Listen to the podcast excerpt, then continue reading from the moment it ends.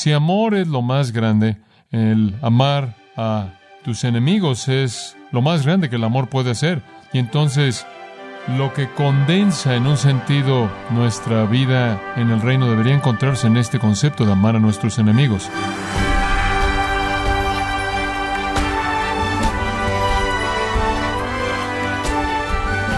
Bienvenidos a su programa Gracias a vosotros con el pastor John MacArthur. Si hay algo que usted escucha todo el tiempo, es que los estándares deben ser elevados, sea en la educación, en asuntos del medio ambiente, la seguridad automotriz, en lo que sea, se busca la excelencia. Pero, ¿perseguimos esos estándares elevados cuando se trata del amor? Hoy John MacArthur nos ayuda a hacer una autoevaluación práctica de cómo estamos amando a los demás, incluso a nuestros enemigos, como parte de la serie Ama sin importar nada, aquí en gracia a vosotros. Desde el comienzo mismo Dios siempre ha llamado al pueblo a un estándar único. Él siempre ha llamado al pueblo a otro estándar, a un nivel más alto, y el pueblo de Dios, por alguna razón, siempre es llevado hacia abajo y profeta tras profeta tras profeta vino de manera singular, solo y en dúos y tríos y demás vinieron continuamente rogándole al pueblo de Dios que se asegurara de mantener sus estándares únicos.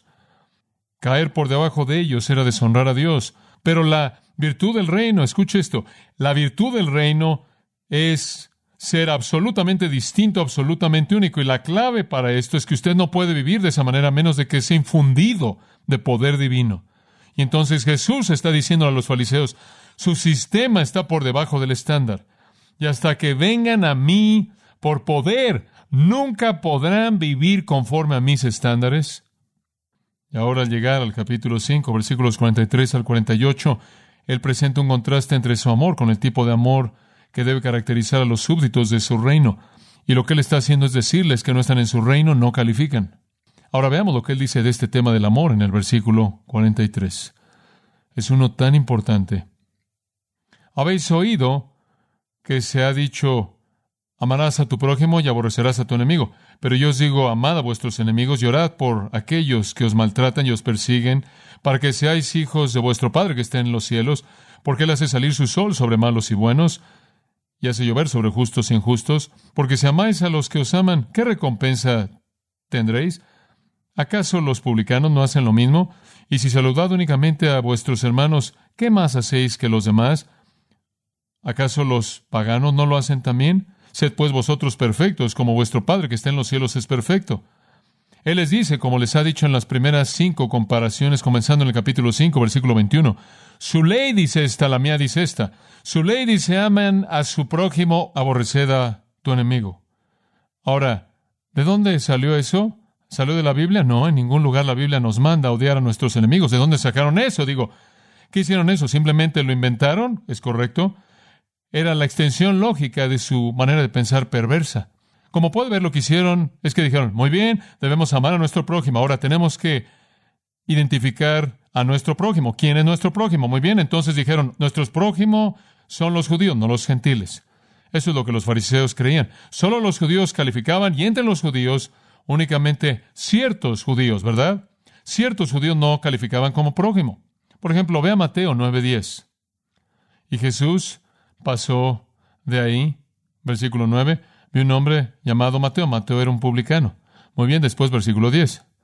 Jesús está reuniéndose con un publicano. Sucedió que conforme Jesús se sentó comiendo en la casa, aquí muchos publicanos y pecadores vinieron y se sentaron con él y sus discípulos. Y usted tiene dos categorías de personas, publicanos eran los judíos extorsionadores, rebeldes, renegados, que eran menospreciados por el pueblo porque se habían vendido a Roma por dinero.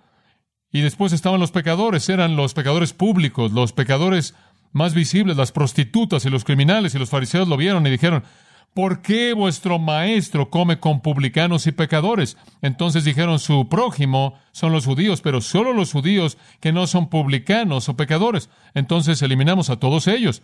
No son nuestro prójimo. De hecho, encontraron una mujer en adulterio en una ocasión y tomaron piedras para apedrearla. Entonces era un prójimo muy definido. Eso no era todo. Vea Juan capítulo 7, versículo 49. En Juan 7, 49 fueron aún más lejos y los fariseos en cierta manera estaban mostrando quién eran en realidad aquí y en el versículo 49 dijeron, pero este pueblo que no conoce la ley son malditos.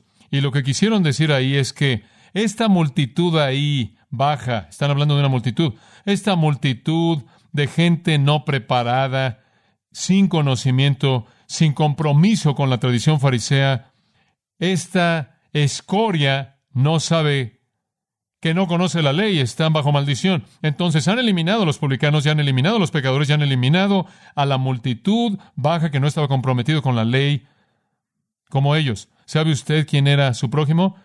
La gente en su grupo. Y si usted estaba en su grupo, usted era amado, pero fuera de su grupo, usted era un enemigo, fuera de la multitud de la escoria, un publicano o un pecador público. Si no era usted uno de ellos, usted sabe, para nosotros no sirve de nada fuera de la puerta, comprometidos con nosotros mismos y nadie más.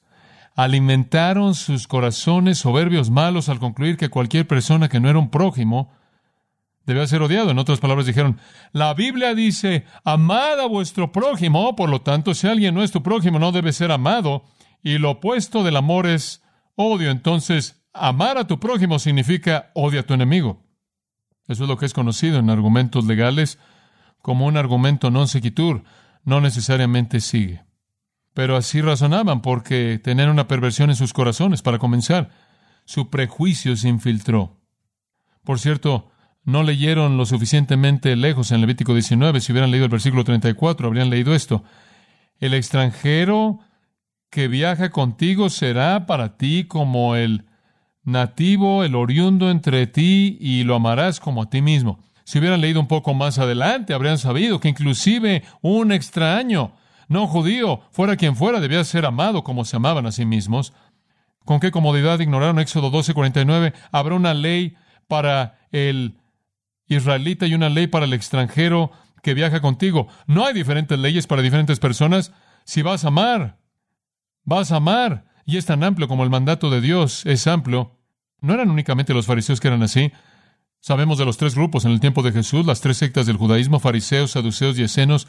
Los escenos eran como los hippies, eran los que se fueron de la ciudad, establecieron una comunidad ahí al borde del mar muerto, el cual es ahora conocido como Qumran, ese lugar donde hemos encontrado los rollos del mar muerto, y vivían apartados de la sociedad. Vivían en el desierto, en una vida primitiva y copiaban copias de la escritura y vivían de una manera muy austera, antisocial. Y los escenos entre sus escritos tenían estas afirmaciones que muestran que tenían la misma actitud como los fariseos. Y cito, amen a todos los que Dios ha escogido y odien a todos los que Dios ha rechazado. Amen a todos los hijos de luz, cada uno según su asignación en la comunidad de Dios y odien a todos los hijos de las tinieblas, cada uno según su culpabilidad en la venganza de Dios. Y después esto, los levitas maldicen a todos los hijos de Belial. Y para ellos los hijos de Belial eran los no escenos, entonces maldijeron a todo el mundo que no estaba en su grupo, simplemente como los fariseos. Su amor era algo lleno de prejuicios, estrecho, feo, que simplemente les daba licencia para odiar a todo el mundo. Si usted no piensa que odiaban, simplemente véalos interactuar con Jesucristo estaban tan llenos de odio. Una de las máximas evasivas de los fariseos que hemos descubierto en la arqueología es esta afirmación, escuche. Si un judío, esto es lo que enseñaba, si un judío ve a un gentil que se cayó en el mar, de ninguna manera sáquelo, porque está escrito, no te levantarás contra la sangre de tu prójimo, pero este hombre no es tu prójimo. En otras palabras, si usted ve a un gentil ahogándose, quédese ahí, disfrútelo no lo salven. No es tu prójimo. Con una manera de pensar así, no es sorprendente que los romanos acusaron a los judíos de odio contra la raza humana. Ahora, francamente, hay algo de razón para ver por qué pudieron torcer Levítico 19 para encajar con sus propios prejuicios. Ningún lugar en el Antiguo Testamento jamás dice aborrece a tu enemigo, pero hay algunas cosas en el Antiguo Testamento que a primera vista podrían ser un poco difícil de entender. Entonces pasemos de nuestro primer punto, la traducción de los judíos, a la enseñanza del Antiguo Testamento. ¿De dónde llegaron a obtener estas ideas? Y vamos a ver mucho esto, vamos a ver algo de esto hoy, algo de la enseñanza del Antiguo Testamento en nuestro próximo estudio, y finalmente veremos la verdad de Cristo conforme Él aclara todos los malos entendidos. Pero permítame tan solo darle la atención que creó, en cierta manera, su apertura para que ellos hicieran esto. Querían una manera de odiar, querían justificarlo en su sistema religioso para que no afectara su sentido de justicia personal. Entonces tenían que inventar alguna manera de odiar, y sin duda alguna encontraron un par de excusas buenas. Una sería las promesas del Antiguo Testamento para exterminar a los cananeos. ¿Se acuerda usted de que cuando Dios trajo a Israel a la tierra de la promesa, la tierra estaba llena en ese entonces de cananeos, que eran personas miserables? De hecho, la arqueología nos ha mostrado que no ha habido una raza de personas que han encontrado que fueran peor que los cananeos, eran algo terrible, eran un cáncer en la sociedad humana de lo peor, sacrificio humano, masacres de bebés, lo que usted se le ocurre, los cananeos lo hacían, cosas horrendas hacían y entonces los cananeos debían ser aplastados. Y cuando Israel entró a la tierra, se les dijo con respecto a los amonitas, los moabitas, los madianitas, que los aplastaran. No debían ser tratados con amabilidad. Deuteronomio 23, versículos 3 al 8. Esa sección entera ahí dice que todas estas personas, madianitas, amonitas, moabitas, no debían ser tratados con amabilidad, sino debían ser exterminados. Ahora más adelante, leemos que también los amalecitas debían tener el mismo destino. De hecho, Dios dice, aplástenlos no solo de la faz de la tierra, sino la memoria de ellos también, para que ni siquiera sean recordados. Entonces aquí estaba Dios diciéndole a estas personas, entren ahí y saquen esas personas de esa tierra, acaben con ellos. Y ciertamente los fariseos habrían visto esto y habrían dicho, como pueden ver, Dios dice, hombre, ustedes saben, tenemos que odiar a nuestros enemigos, vayan tras ellos. Y algunas personas habrían sido confundidas por esto. Dicen, ¿cómo es que Dios puede ser el mismo Dios que dijo, amad a vuestros enemigos y el Dios que dijo, aplasten a estas naciones, y eso es algo confuso al principio. Pero hubo otra cosa que probablemente añadió combustible a su fuego también, y eso es lo que es conocido como los salmos imprecatorios. Esos son los salmos en los que David oraba por juicio sobre sus enemigos.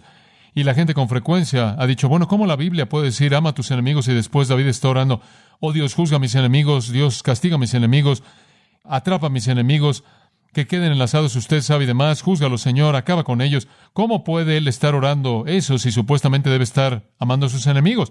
Y sin duda alguna, ellos habrían tomado algunos de estos salmos imprecatorios y los habrían usado como una base. Le voy a dar una ilustración.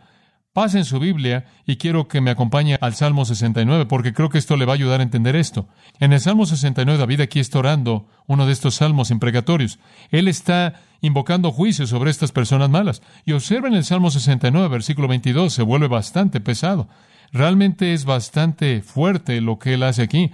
Él dice acerca de estos enemigos que su mesa se vuelve un lazo ante ellos y que aquello que habría sido para su bienestar, que se vuelva una trampa, que sus ojos se oscurezcan y que no vean, y haz que sus lomos continuamente tiemblen, derrama tu indignación sobre ellos y que tu enojo de ira se aferre de ellos, que su habitación quede sola y que nadie more en sus tiendas, porque le persiguen a él a quien tú has herido, y hablan de la tristeza de aquellos a quienes tú has herido, añade iniquidad a su iniquidad, y que no vengan a tu justicia, que sean borrados del libro de los vivientes y no sean escritos con los justos. Ahora eso es bastante pesado. Digo, eso es acabar con ellos, Dios, y no perdonen nada. Ahora, ¿acaso esto se volvió una justificación para el odio de los fariseos? Es muy posible, junto con la destrucción de los cananeos. Decían, bueno, como puedes ver, así debe ser, hombre. Los enemigos deben ser odiados, los debemos odiar y lo usaban como una justificación para su propio odio personal. Pero si hacían eso, y es muy probable que lo hacían, entonces no entendían la palabra para destruir a los cananeos y los salmos, porque no tiene nada que ver con relaciones personales. De ojo por ojo y diente por diente hay ciertas cosas que son leyes judiciales que no se aplican en términos de relaciones personales. Y de nuevo habían confundido eso. Habían tomado el código judicial de ojo por ojo y lo habían arrastrado y lo habían hecho una manera de vivir día tras día. Y lo mismo es verdad aquí. Habían tomado el acto judicial de un Dios santo al preservar a una simiente justa y lo habían arrastrado para convertirlo en una justificación para su odio personal. Permítame mostrarle lo que quiero decir con esto. En primer lugar, los cananeos eran terribles, eran tan nauseabundos y corruptos junto con sus abominaciones que la Biblia dice que la tierra los vomitó. Eran un pueblo vil, terrible. Cuando alguien va al doctor con cáncer y el doctor quita el cáncer, no decimos que el doctor es una persona cruel, no amorosa, que le falta empatía, que no tiene compasión. Le agradecemos por quitar ese cáncer. Y cuando Dios dijo, desháganse de los cananeos, eso no fue un acto de maldad, ese fue un acto de bondad para quitar de la sociedad humana a un pueblo vil, inmundo, que no hacía nada más que contaminarla. Y eso es un acto judicial por parte de Dios. Eso no le da licencia a un judío como persona para menospreciar a un cananeo como persona o para odiarlo debido a algo que él ha hecho. Lo que Dios hace en su acto judicial no cambia el hecho de que el mismo Dios que juzgó a los cananeos amó a cada uno de ellos con el mismo amor con el que lo ama usted. Así como yo amo a mi hijo, cuando castigo a mi hijo, el castigo viene debido a la maldad. No niegue el amor. Entonces hay un elemento judicial. Si Israel hubiera seguido sus costumbres, Levítico 18 dice, ella habría compartido el destino de ellos y Dios quería preservar una simiente justa. ¿Por qué? Para traer un Mesías justo, para redimir al mundo. Y entonces la preservación de Israel era una preocupación muy seria para el corazón de Dios. Y entonces así tiene usted un testigo en el mundo y él estaba cortando un cáncer de la sociedad humana. Tenemos suficiente sentido, inclusive en la actualidad, por lo menos en unos cuantos lugares en el mundo, para apartar individuos en nuestra sociedad que no hacen nada más que traer cáncer a nuestra sociedad, que matan y roban. Los apartamos y Dios no estaba haciendo más que eso de una manera colectiva y apartando a esas personas malas para el bienestar de la sociedad. Las guerras de Israel, escribió Dietrich Bonhoeffer, fueron las únicas guerras santas en la historia porque fueron las guerras de Dios en contra del mundo de los ídolos. No es solo enemistad lo que Jesús condena, porque él entonces habría condenado la historia entera del trato de Dios con su pueblo. Por el contrario, él afirma el antiguo pacto. Hubo un lugar para una guerra santa en ese entonces. Bueno, ¿qué hay acerca de los salmos imprecatorios? ¿Qué hay acerca de David invocando todo este juicio contra sus enemigos? Escuche, usted no entendió el punto en el Salmo 69, si usted no lee el versículo 9, porque eso explica los versículos 22 al 28. ¿Qué dice el Salmo 69, 9? Porque el celo de tu casa me consume. Deténgase ahí por un minuto. David, ¿por qué estás tan molesto? David, ¿por qué estás tan preocupado? David, ¿por qué estás orando por juicio sobre estas personas? Por lo que han hecho no en contra de mí, sino en contra de tu casa, ¿lo ve? Esto no es personal. David, créame, tuvo el enemigo más grande en su vida, siendo su único hijo, su hijo, Absalón. Y David oró porque Dios juzgara a su hijo y que Dios juzgara a su enemigo. Sin embargo, él clamó de la parte más profunda de su corazón, oh, Absalón, Absalón, mi hijo, mi hijo. El hecho de que él oró por juicio para glorificar a Dios y preservar a su pueblo no significaba que él no amaba a su hijo. Y esas son cosas que usted tiene que mantener en tensión. Amamos a los perdidos, sin embargo oramos porque Dios se ha glorificado y que su pecado se ha detenido, ¿no es cierto? Amamos a los perdidos con todos nuestros corazones y nuestros corazones se duelen por aquellos que están sin Cristo. Sin embargo, oramos porque Jesús venga y establezca su reino y haga un lado a los injustos. Tenemos la misma reacción del querido Juan el apóstol Conforme él vio la visión en Apocalipsis 10, y él vio, y él dijo, cuando entró el rollo a mi boca y vi lo que iba a pasar, era dulce y amargo, es dulce ver a Cristo reinando de nuevo, es amargo ver lo que le sucede a los perdidos. ¿Por qué? Porque él tenía la atención de amar a Dios con todo su corazón y amar a la gente también. Y así era con David, era celo por la casa de Dios que lo consumía y los vituperios de los que te vituperaban han caído sobre mí. Él dice, no me estoy defendiendo a mí mismo, a ti te estoy defendiendo. Una cosa es defender la gloria de Dios y el honor de Dios, otra cosa es odiar a la gente de manera personal. Y usted tiene que entender esos dos puntos en equilibrio. Los juicios y las maldiciones siempre son judiciales, no son personales. ¿Cuál debe ser mi actitud hacia alguien, inclusive mi peor enemigo? Mi actitud debe ser una de amor perdonador mientras que al mismo tiempo oro, oh Dios, no dejes que tus enemigos continúen deshonrando tu nombre, sino toma la gloria que tú mereces. Mi gran actitud hacia un enemigo es amarlo y orar porque Dios lo salve, y si Dios no lo salva, que Dios lo juzgue para que Él de nuevo pueda traer a Cristo, para que sea el gobernante justo de este mundo y pueda establecer la justicia en su lugar apropiado de nuevo. Dios castigó a Adán, pero lo amó. Dios amó a Caín, pero lo castigó. Dios amó al mundo entero, pero los ahogó. Dios amó a Sodoma y Gomorra, pero los quemó a cenizas. Dios amó a la nación de Israel, pero los hizo a un lado por un tiempo. Dios amó a su único hijo, pero él le dejó llevar el pecado y morir, y Dios ama al mundo en la actualidad, pero él promete que va a terminar en una flama algún día. Dios lo ama a usted, pero usted va a pasar una eternidad en el infierno si usted no conoce a su hijo. Bueno, como puede ver, los escribas y los fariseos nunca hicieron una distinción en esta tensión. Tomaron pasajes de juicio y debido a su corazón malo, perverso, lleno de prejuicios, permitieron que se volvieran una justificación para que ellos odiaran a la gente.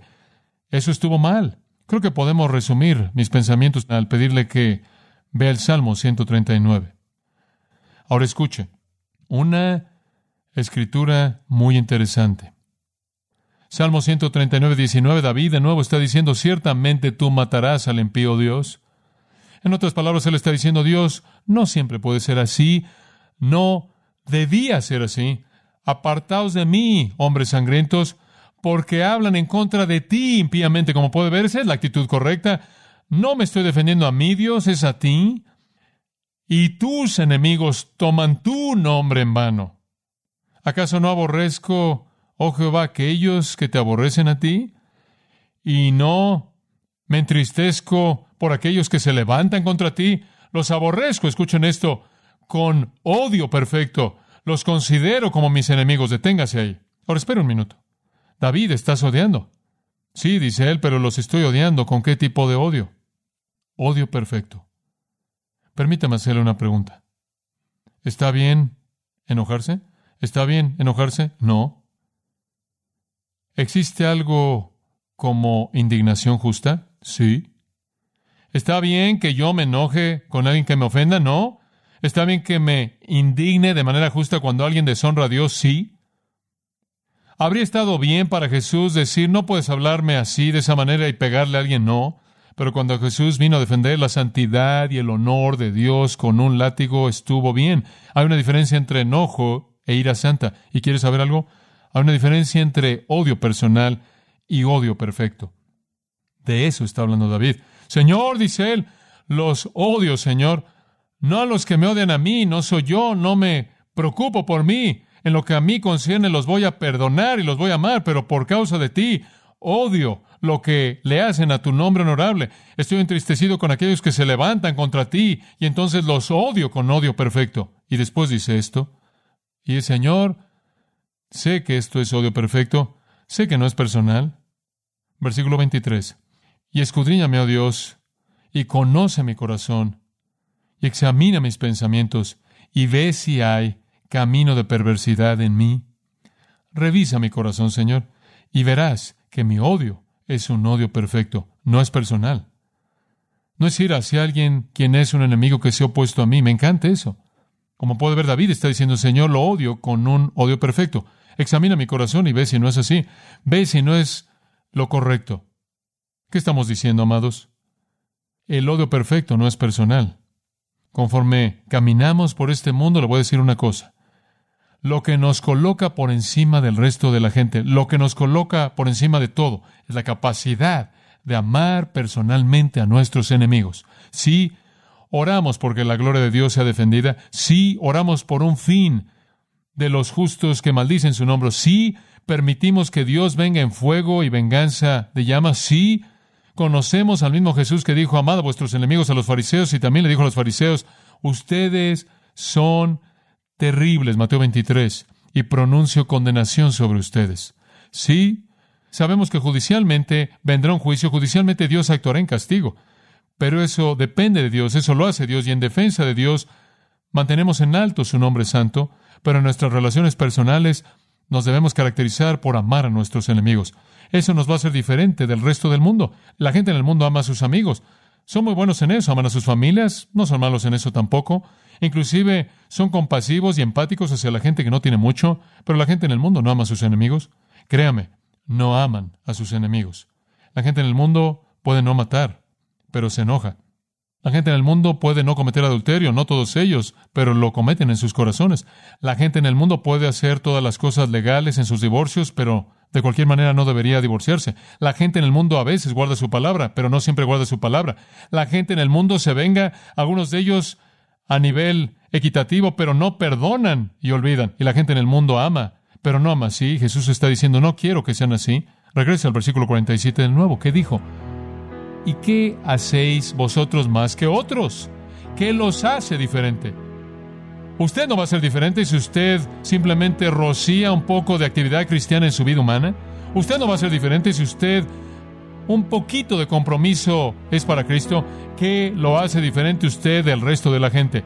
Si ustedes pertenecen a mi reino, van a amar a sus enemigos. Un estándar bastante alto. Amarlos, dijo John Stott, es desear de manera ardiente que se arrepientan y crean y sean salvos. Si usted los ama lo suficiente, quizás ellos puedan responder al Cristo que vive en usted, hecho visible mediante ese amor.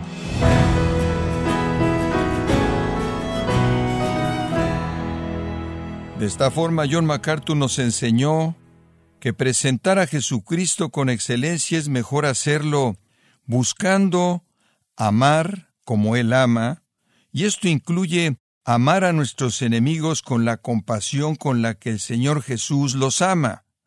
Estamos en la serie Ama sin importar nada, aquí en gracia a vosotros.